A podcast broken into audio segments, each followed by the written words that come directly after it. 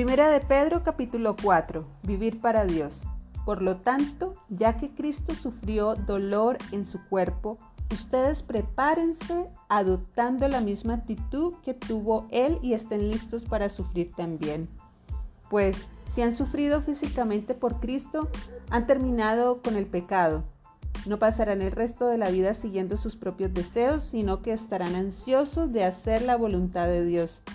En el pasado han tenido más que suficiente de las cosas perversas que les gusta hacer a los que no tienen a Dios.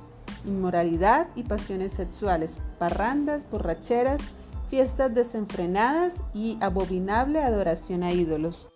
No es de extrañarse que sus amigos de la vieja vida se sorprendan de que ustedes ya no participan en las cosas destructivas y descontroladas que ellos hacen.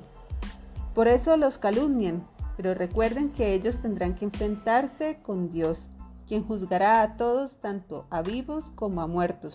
Por esta razón, la buena noticia fue predicada a los que ahora están muertos, aunque fueron destinados a morir como toda la gente, ahora vivirán para siempre con Dios en el Espíritu. El fin del mundo se acerca.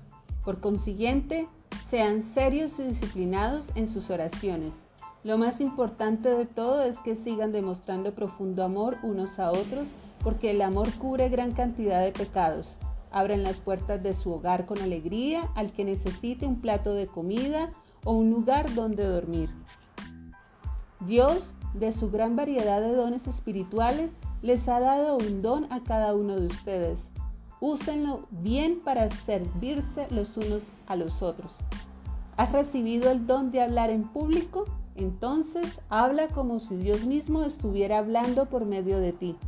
¿Has recibido el don de ayudar a otros? Ayúdalos con toda la fuerza y la energía que Dios te da. Así cada cosa que haga traerá gloria a Dios por medio de Jesucristo. A Él sea toda la gloria y todo el poder por siempre y para siempre. Amén. Sufrir por ser cristiano. Queridos amigos, no se sorprendan de las pruebas de fuego por las que están atravesando, como si algo extraño les sucediera. En cambio, alégrense mucho porque estas pruebas los hacen ser partícipes con Cristo de su sufrimiento, para que tengan la inmensa alegría de ver su gloria cuando sea revelada a todo el mundo.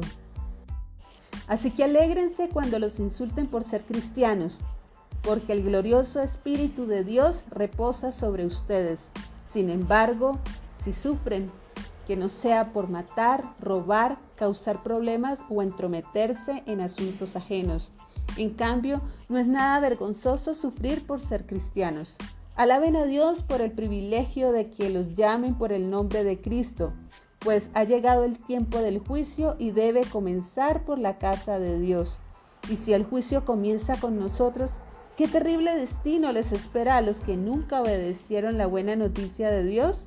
Además, si el justo a duras penas se salva, ¿qué será de los pecadores que viven sin Dios?